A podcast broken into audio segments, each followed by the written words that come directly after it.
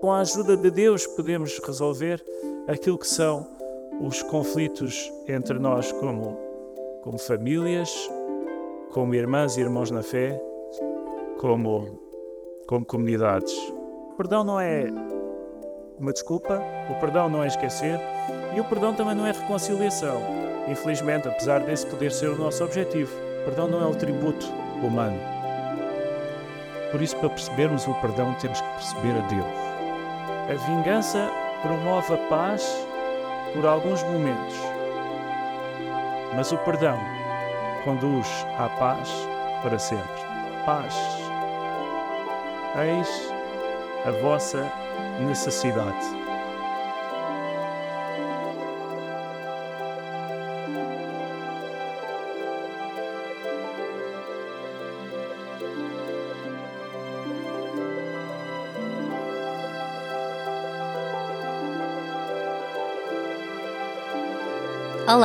Este é o podcast Encontro, o podcast semanal que lhe trará alimento espiritual para a sua semana. A mensagem de hoje tem como título Paz em 2024 e é apresentada pelo irmão João Martins.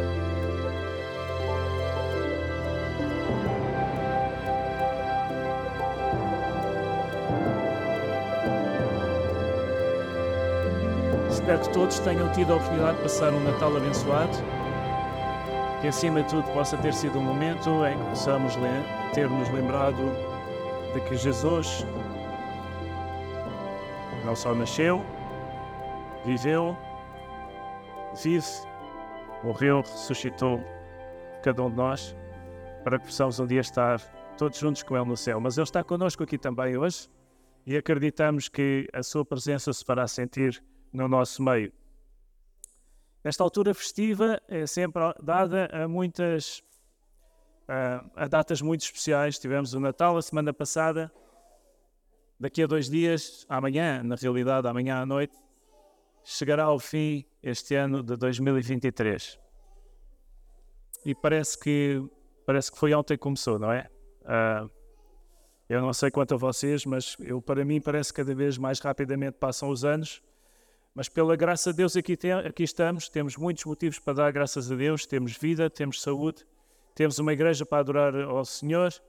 Quando olhamos para tantas coisas terríveis que se passam à nossa volta, tantas coisas terríveis que se passam por este mundo, só podemos dizer, Ebenezer, até aqui nos ajudou o Senhor. E acreditamos que durante 2024 Ele continuará a ser conosco e nos continuará a abençoar. Mas 2023 também foi um ano de muitas lutas, não? Não sei quanto a vocês. É verdade que o ano passado estávamos a, a fazer o rescaldo de uma pandemia, de uma guerra terrível na Ucrânia, que não foi rescaldo nenhum, que continua, infelizmente. Mas este ano 2023 não será muito melhor. Na realidade, e há pouco o nosso prezado igual o doutor Emanuel Esteves, falava, falava da palavra apocalíptico.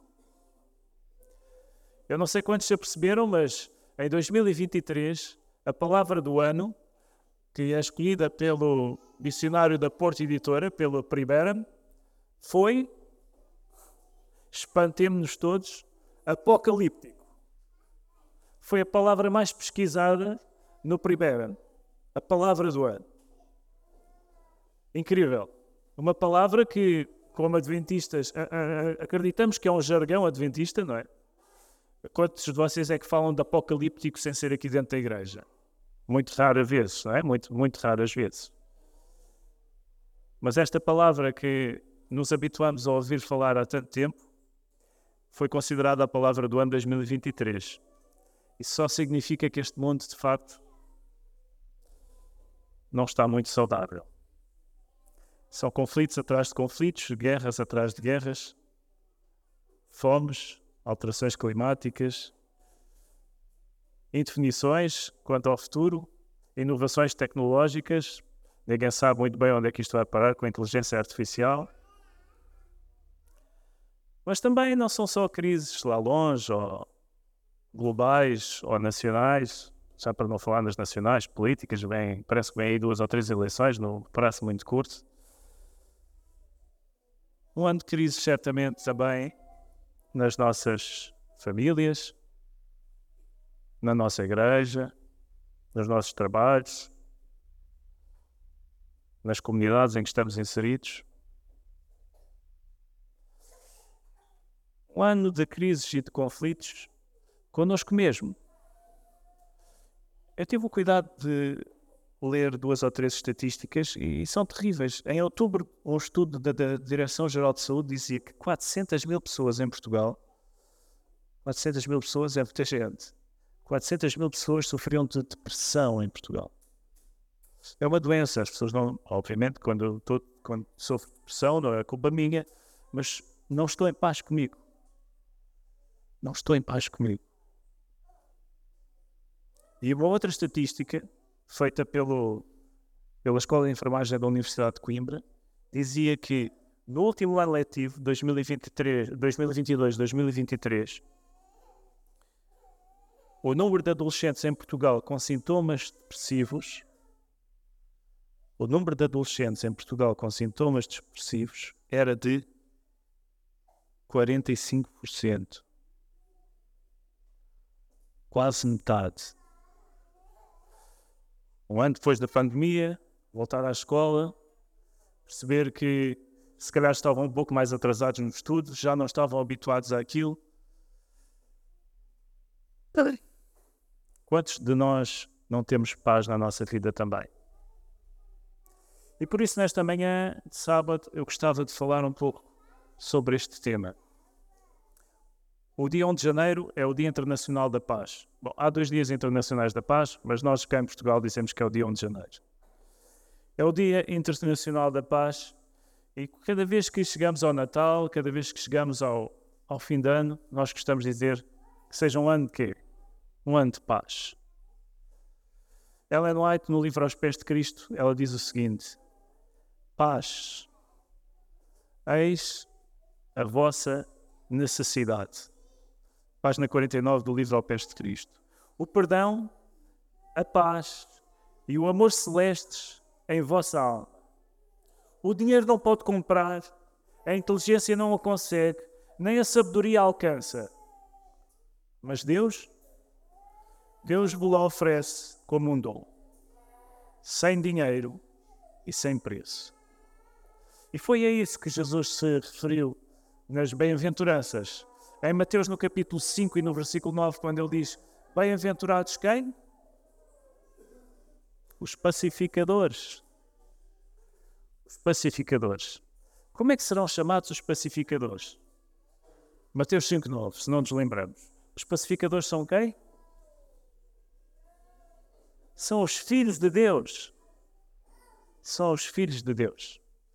Eu hoje não vou falar sobre as guerras, as crises, eh, como como diretor da ADRA, muitas vezes temos que falar sobre estes assuntos. Eu não vou falar sobre a ADRA hoje.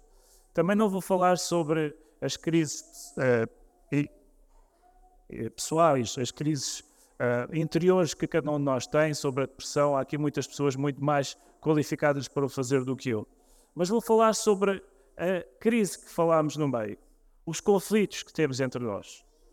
Vou falar sobre a forma como podemos resolver ou ajudar a resolver, ou com a ajuda de Deus podemos resolver aquilo que são os conflitos entre nós como, como famílias, como irmãs e irmãos na fé, como, como comunidade. E para isso, gostava de trazer à nossa reflexão, esta manhã de sábado, uh, ao terminarmos um ano e ao iniciarmos um novo ano, a palavra perdão. Pudéssemos refletir sobre como é que este perdão nos pode dar a paz. Obrigado, Miguel, pela história que nos trouxeste. Foi uma bela ilustração. E foi de facto algo que nos levou, leva a pensar: como é que este perdão pode ser uma fonte de paz?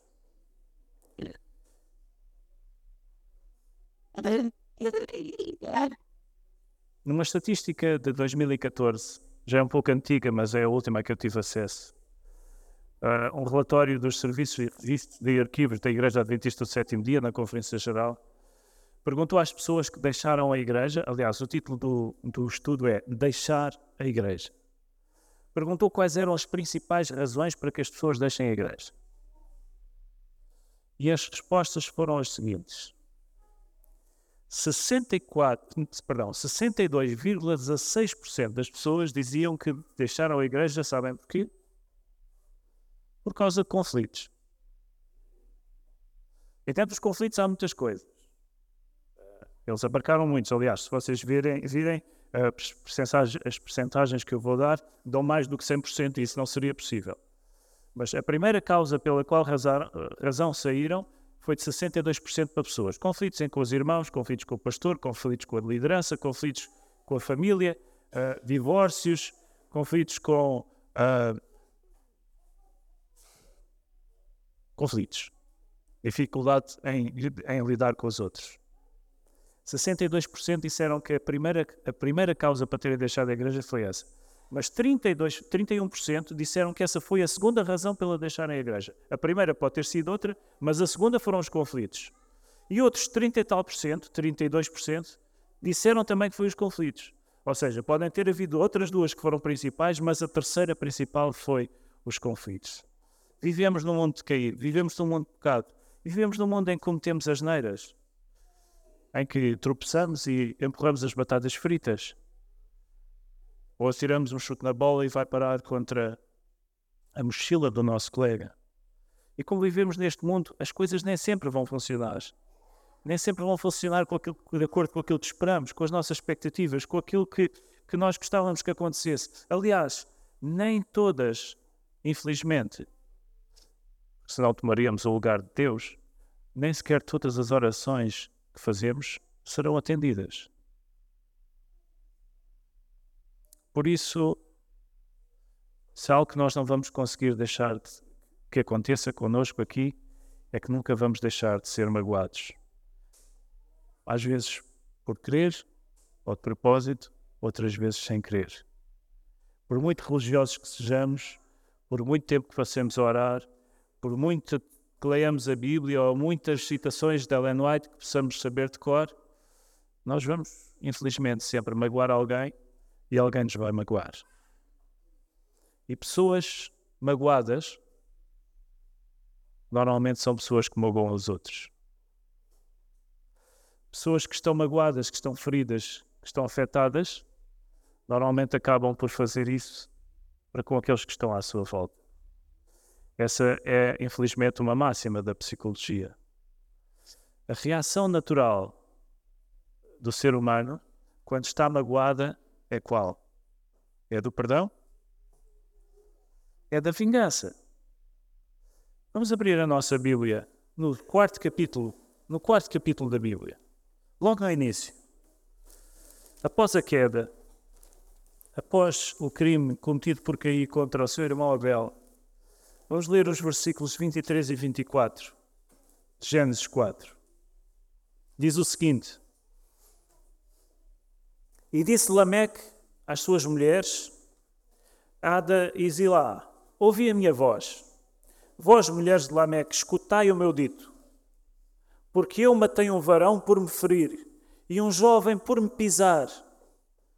Porque sete vezes caí será vingado, mas Lameque setenta vezes sete.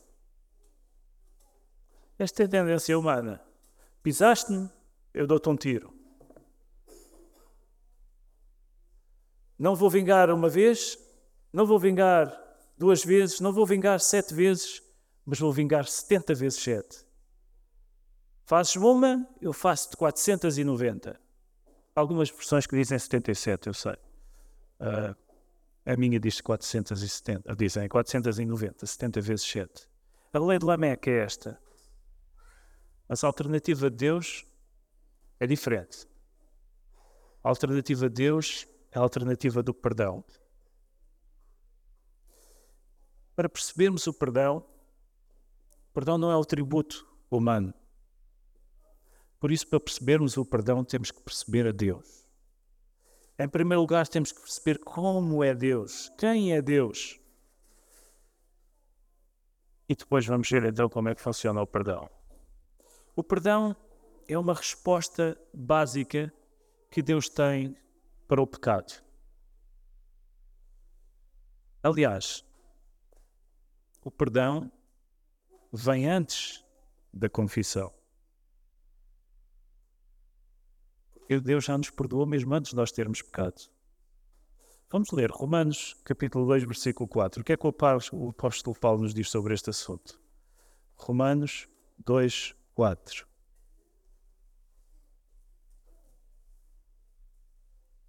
Ou, ou desprezas tuas riquezas da sua benignidade e paciência e longanimidade. Obrigado, irmão Emanuel, que falou desta palavra hoje. Ignorante que a benignidade de Deus te leva ao arrependimento. Então, por que é que nós nos arrependemos? Porque Deus é bondoso, porque Deus já nos amou, porque Deus já nos perdoou, porque Deus coloca esse arrependimento no nosso coração. Não é algo que é mágico ou garantido e por isso devemos também confessar. Deve haver algo da nossa parte. Devemos confessar esse arrependimento, mas a iniciativa não vem de nós, a iniciativa vem de Deus. E por isso devemos pensar que cada vez que perdoamos a uma nossa irmã ou ao nosso irmão, é algo que não é natural, que não vem de nós, é algo que vem de Deus também. Confessamos-nos porque nos apercebemos da bondade de Deus e essa bondade trabalha em nós. Jesus, Jesus veio revelar de uma forma plena como é que era este perdão, como é que Deus funciona em termos de perdão. E se nós pensarmos bem, Jesus morreu por toda a gente, não é verdade? Morreu por todos. Ele perdoou a todos. Mas nem todos aceitaram o seu perdão. A forma como ele morreu violentamente na cruz foi exatamente para nos perdoar. Foi exatamente para que pudéssemos ter acesso a uma vida plena, a uma vida de perdão, de salvação, de arrependimento, de ligação com Ele por toda a eternidade. Por isso, o mesmo Jesus, quando falava sobre o perdão, ele trouxe um princípio totalmente contrário àquilo que é dado por Lameque. Aliás, ele usou as mesmas palavras. Em Mateus, no capítulo 18, quando Pedro foi ter com Jesus, ele, ele lhe pergunta: Bom, mestre, quantas vezes é que eu tenho que perdoar ao meu irmão? O que é que Jesus lhe responde? Vamos ler. 18, 21 e 22 de Mateus. Então Pedro aproximando-se lhe perguntou: Senhor, até quantas vezes pecará o meu irmão contra mim e eu lhe perdoarei? Até sete? Pedro, a ser Pedro. E Jesus lhe respondeu: Não te digo até sete vezes, mas até setenta vezes sete. Jesus foi buscar as palavras de Lameque para dizer que tinha uma forma alternativa de viver, de viver de, para que possamos viver os relacionamentos uns para com os outros. Pedro estava a exagerar. Normalmente as pessoas perdoavam, se fossem muito boas, perdoavam três vezes. E Pedro diz: Bom, deixa-me lá dizer o dobro, mas calhar o dobro não chega, vou, ainda vou pôr mais um. Sete vezes. Ei, sou mesmo bom. E Jesus diz: Não, não são sete. São 70 vezes sete. Não tem a ver com o número 490 aqui. Não quer dizer que ao 491 já não vou perdoar. Ou não quer dizer que ao segundo ou ao terceiro, se a pessoa não quer ser perdoada, eu, eu, eu a devo perdoar, não é? Ou posso perdoar eu, mas não haverá reconciliação. O que Jesus queria trazer era este princípio de que o perdão não se quantifica. O perdão não é algo que eu tenho no livro de contabilidade e vejo está feito do deve e do haver. No perdão temos sempre algo a haver, porque é algo que nos é dado por Deus. O perdão de Jesus é limitado. Uh, o perdão de Jesus é o perdão que diz que não há lugar para a vingança. Há lugar, sim, para o amor em ação. Portanto, para sabermos como perdoar, em primeiro lugar temos que perceber como é Deus quem é Deus e como é que Deus perdoa. É importante ter a noção de que vamos cair, vamos errar, vamos magoar os outros, é algo que infelizmente é inevitável. Uh, mas no final deste ano 2023, se olhamos para trás e pensamos, se calhar errei mais do que queria, se calhar falhei com a minha irmã ou com o meu irmão mais do que queria, se calhar cometi mais erros do que aquilo que queria, que possamos, neste momento em que passamos de um ano para o outro, usar esta ponta do perdão para passar do conflito para a reconciliação. Porque se não o fizermos, é um pouco como. É um pouco como. Jussar, é um pouco como o pianista que põe. Está, quando está a fazer os trabalhos manuais lá em casa, a bricolagem, enfia uma farpa no dedo e não atira. Começa a tocar piano. E ai, dói. Continua. E não tira a farpa. E continua, ai, dói. Cada vez que toca piano, cada vez que pressiona uma tecla, dói. E sente aquela dor no coração. Quando não perdoamos é assim. É ter aquela farpa que não tiramos e que está sempre a manter-nos acorrentados ao passado. Então, depois de vermos como, como Deus funciona com o perdão, vamos ver então como é que, o que, como é que o perdão funciona connosco. E para vermos o que é o perdão, eu gostava de pensássemos em três, em três coisas que o perdão não é. E que às vezes pensamos que é. Em primeiro lugar, o perdão não é uma desculpa. Perdão não é uma desculpa. Porque se eu faço alguma coisa sem querer, eu não preciso ser perdoado, não foi, foi, foi algo que não foi premeditado, em primeiro lugar. Mas em segundo lugar, se eu digo, ah, desculpa lá, mas continuo a fazer a mesma coisa, então não posso ser perdoado, porque é uma ação que está continua, continuada no tempo. E esta é uma questão muito séria, que tem a ver com o abuso. Se uma pessoa continua a abusar, a abusar de outra, mas continua permanentemente, por muito que peça desculpa, não pode ser perdoada. Porque o perdão dila, ah, dila, ai, o inglês, lida com o passado. O perdão lida com aquilo que já se passou. Se continua no presente, então não pode ser perdoado. Porque é algo que continua. Se eu continuo numa família, por exemplo, num relacionamento entre um casal, se continua a haver um comportamento abusivo e a pessoa vai e pede, ai, desculpa, eu não posso fazer mais, mas no dia a seguir vai e faz a mesma coisa, eu não posso perdoar porque a situação continua. Por isso, o perdão não é uma desculpa. É algo em que sentimos verdadeiro arrependimento e vontade de transformar, de mudar, vontade de fazer algo diferente, vontade de deixar para trás aquilo que, que passou, mas vontade também de reconstruir sobre algo que se vai passar, passar a passar de uma forma diferente. Segunda coisa que o perdão não é. O perdão não é esquecer. Se calhar estou, estou aqui a, a surpreender algumas pessoas. Esquecimento é falta de memória, não é perdão. Se nós nos esquecemos, aliás, se nós nos esquecemos, o perdão nem sequer tem qualquer efeito.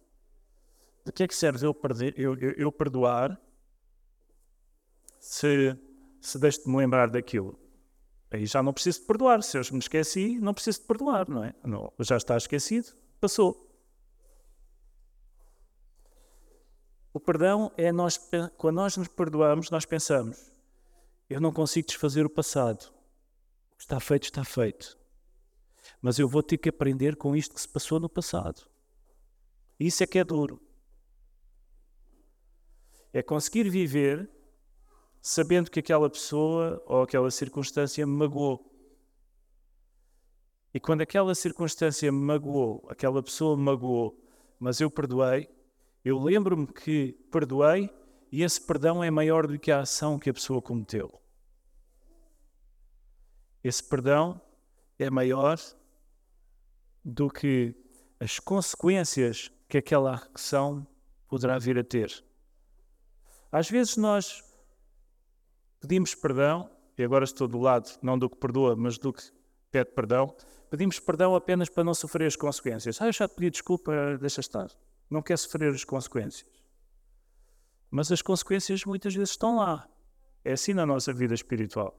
Quando nós pecamos contra Deus, Deus perdoa-nos, mas muitas vezes as consequências continuam lá. Não podemos fingir que nada aconteceu. Perdão não é esquecer, mas perdão é ter a coragem de viver com aquilo que nos lembramos e de viver com a mudança que isso pode fazer na nossa vida.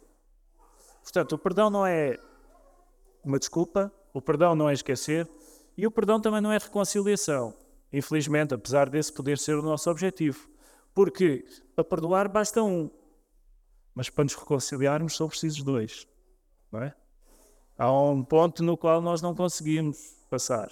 Eu posso perdoar o meu irmão, mas se o meu irmão não reconhecer que fez algo de mal, se não reconhecer que precisa de perdão, se achar que quem está mal sou eu ou quer que seja, se não se arrepender verdadeiramente, então essa reconciliação poderá não surgir.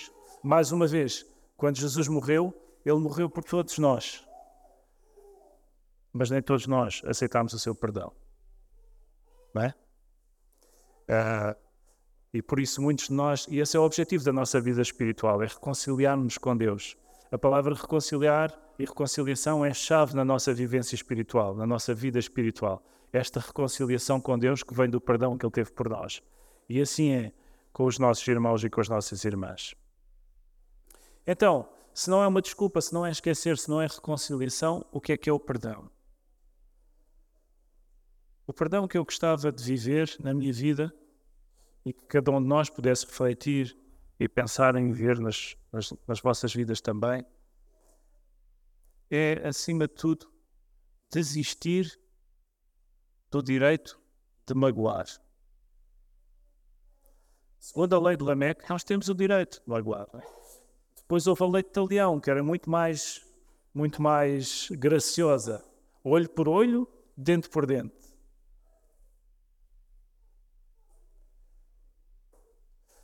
perdão de Deus, o perdão que Deus quer que tenhamos, é desistirmos desta, desta, deste direito ou desta vontade de magoar.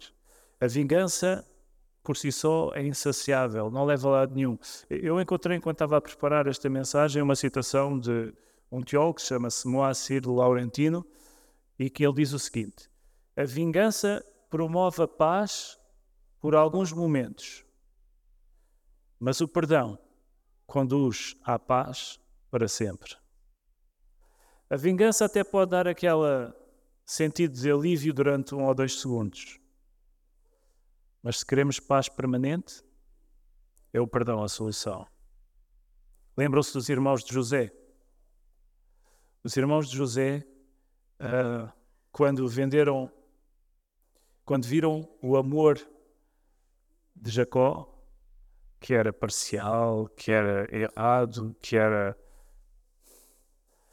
que beneficiava José em detrimento deles, sentiram que aquilo era uma injustiça muito grande e por isso quiseram vingar-se. E venderam o irmão. Ficaram felizes quando venderam o irmão? Se calhar ficaram durante um dia ou dois. Mas depois aquela amargura ficou no seu coração para sempre. A vingança nunca nos dá aquilo que desejamos profundamente. Mas o perdão também é uma nova forma de ver as coisas. Quando nós somos feridos, nós focamos na ação, naquilo que nos fizeram, no sofrimento que nos causou essa ação. Mas quando nós perdoamos, deixamos de nos focar na ação de alguém para nos focarmos dessa pessoa. É aquela velha máxima que nós usamos muito na igreja amar o pecador e odiar o pecado, não é? Aqui vai muito nessa direção. Mais uma vez, quando nós olhamos para o exemplo de José, quando José vê, quando os irmãos de José veem o José vir com o almoço, se formos ver no livro de Gênesis, eles não dizem, olha, vem o José, olha, olha, vem ali o, o nosso irmão. O que é que eles dizem? Vem ali o sonhador. Eles já veem ao longe e já dizem: Vem ali o sonhador. Eles deixam de o personificar, deixam de lhe dar o nome, deixam de dizer quem ele é. Porque eles estão tão magoados com aquilo que lhes aconteceu que deixam de ver ali uma pessoa, passam a ver só uma ação, que é uma ação que os magoa. O perdão é o contrário. É olharmos além da mágoa, é concentrarmos na humanidade da pessoa que nos, que nos magoa, é percebermos que também é filha ou filho de Deus, é percebermos que foi criada ou criado à imagem e à semelhança de Deus e por isso devemos reconhecer que não é pior nem melhor que nós, porque todos somos pecadores e por isso temos uma nova forma de ver, porque olhamos para a ação, olhamos para a pessoa e não para a ação que cometeu. E finalmente, esta nova forma de ver também se também se transforma num profundo desejo de desejar o melhor para o outro. Isso é o mais difícil, meus queridos irmãos. Quando nós lemos eh, no, na conclusão do primeiro capítulo de, do Sermão da Montanha, em Mateus capítulo 5, Jesus diz algo que é impossível. Jesus diz: Amai os vossos inimigos.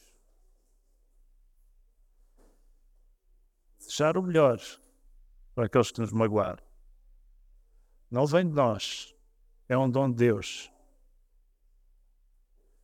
Quando nós desejamos a paz para alguém que nos fez mal, nós abrimos a porta para um milagre de Deus. Não vem de nós, é um dom de Deus. É uma cura, é uma cura que leva à restauração.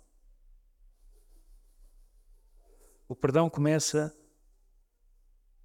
quando nos lembramos que aqueles que nos magoaram são pessoas como nós, mas nós temos o desejo de lhes desejar as melhores felicidades. E isso, de facto, é muito difícil. Por isso, minhas queridas irmãs e meus queridos irmãos, eu gostava que pudéssemos, uh, em 2024, pensar em viver uma vida de paz. E que essa paz, nós não vamos deixar de ter conflitos, nós não vamos deixar de ter, uh, ser magoados nem de magoar, mas que este perdão que vem de Deus possa tocar o nosso coração. Se aceitamos que Deus nos perdoou, se aceitamos que que Ele nos ama e que quer uma nova vida, uma nova perspectiva de vida para nós, devemos também perceber que o perdão é uma característica que devemos ter como suas filhas e como seus filhos. O perdão é um processo, não é um fim. O perdão liberta-nos. Mas o perdão também pode levar tempo.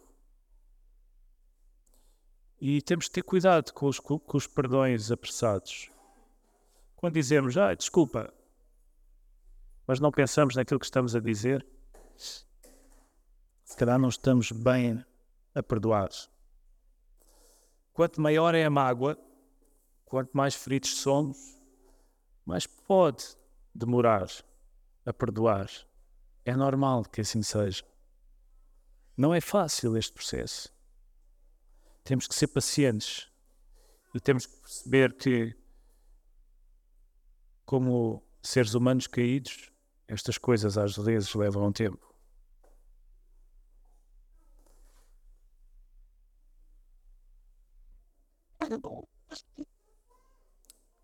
Em Hebreus, este é o último texto desta manhã, em Hebreus no capítulo 12, os versículos 12 a 14, o apóstolo Paulo, provavelmente, diz-nos o seguinte: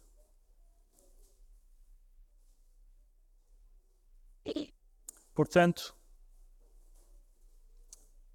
Hebreus 12, 12 a 14. Portanto, tornai a levantar as mãos cansadas e os joelhos desconjunturados, e fazei veredas direitas para os vossos pés, para que o que manqueja não se desvie inteiramente, antes seja sarado. Segui a paz com todos e a santificação, sem a qual ninguém verá o Senhor.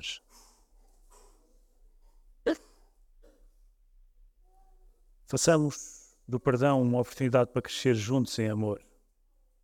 Se alguém manqueja, se alguém não vai pelas veredas direitas e ao não ir por essas veredas direitas nos atinge, nos magoa, nos faz cair.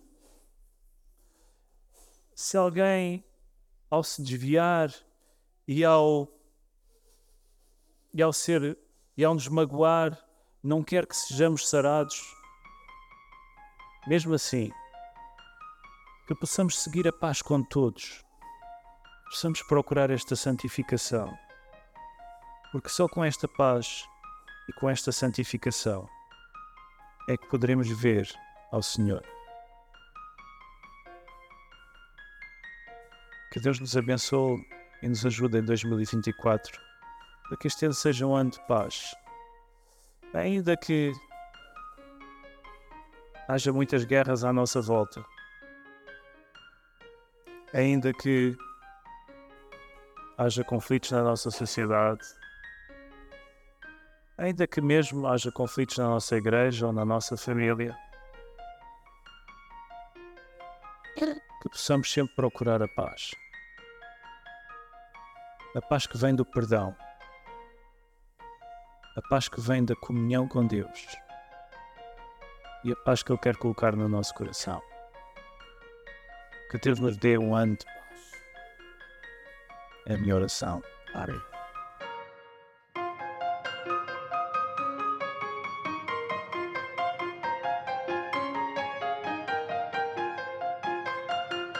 Se gostou desta mensagem, subscreva a Igreja Adventista de Setúbal na sua aplicação de podcast habitual. Para mais informações, consulte as nossas redes sociais em adventistas.setúbal. Tenha uma boa semana.